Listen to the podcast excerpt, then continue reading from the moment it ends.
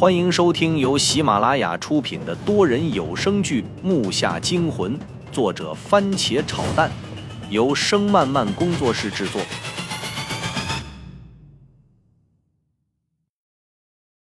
第五十七集，我刚想喊出声来，他忙加紧了手的力度，这下我真的毛了，腿的疼痛也传了上来。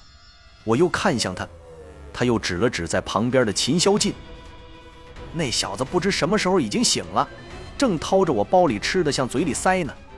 不过声音不算大，我现在心脏跳动的声音都比那清晰。看来他并没发现，就在我们的头顶，密密麻麻的棺材上已经贴满了青黑色的压棺蒙。这东西我见过，不过上次数量跟这次比，简直就是小巫见大巫。我抬头看了看，揉了揉眼睛。确定自己不是在做梦，我怕秦霄进再说话，只能打手势让周震去叫他，因为上空的压棺蒙数量太多了，掉下来都够埋我们几百次的。我看不出他们动没动，但铁链上的我倒是看清了，那东西没动，就好像石化了似的。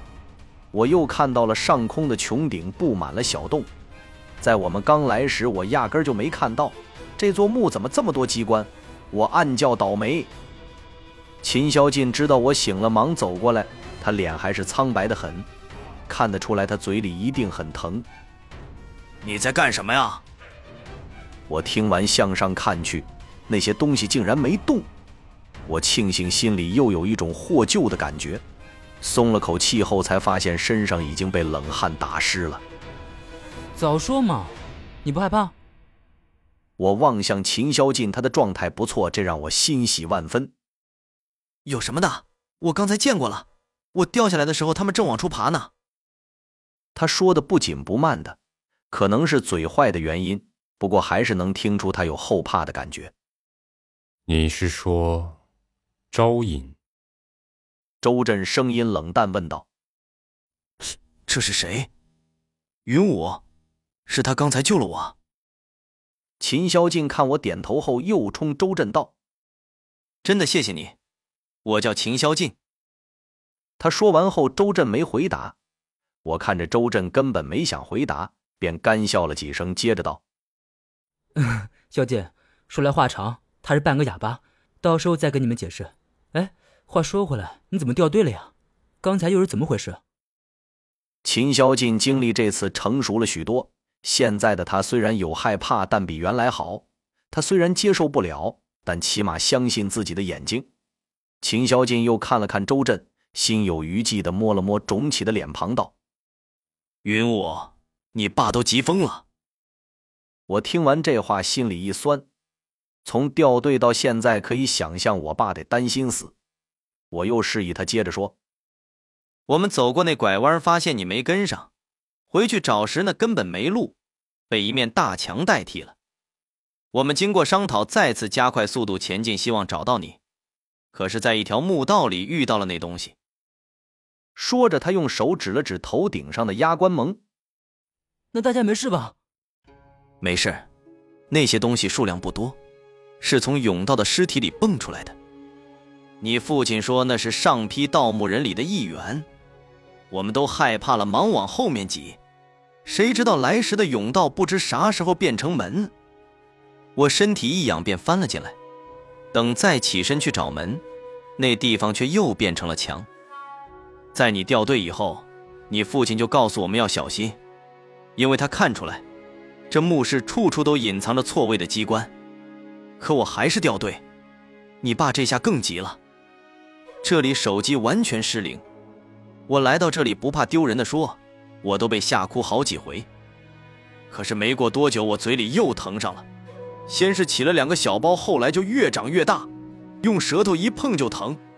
我的嘴也张开，最后就像那样了，用手一碰就疼，我满地打滚我只想躲在棺材那儿，怕那些虫子发现我，我就一直捂着嘴，但身体不受控制，只有累了才停止乱动。看我说的简单吧？你知道吗？刚才我都有死的冲动了，害怕到了极点。要不是我刚才因为害怕晕过去一会儿，我都一头撞死了。真的无法用语言形容，真的无法形容，真的。看着秦霄进说着，眼睛都湿润了。我知道他的神经现在处于敏感状态，换做谁经历了那样的事都会崩溃。他已经很厉害了。我拍了拍他，说道：“好了，兄弟，没事了。”说完，我想起父亲，他一定急疯了。我先掉队，先又掉了个秦霄进，必须得尽快想想办法与父亲他们会合。墓室里依旧静悄悄，头上有那么多恶心的东西，放作是谁也不会想去惊动他们。秦霄进恢复的很好，除了说话有些困难，剩下的一切都正常。而我的腿就不那么乐观了，整个小腿肚被磨得没一处好地方，血虽然不流了，但是伤口完全没有好的趋势，并且这里环境阴冷潮湿，还可闻到霉味，非常容易感染。现在怎么办？找机关出去？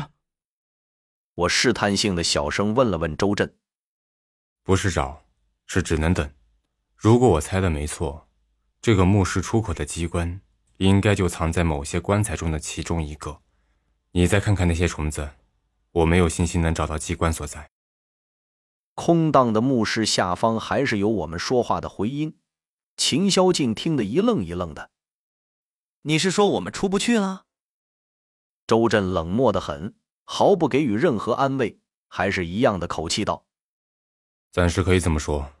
如果没有人从外面启动机关的话。”只有等这些虫子走了之后再挨个排查，不过我们谁也上不去。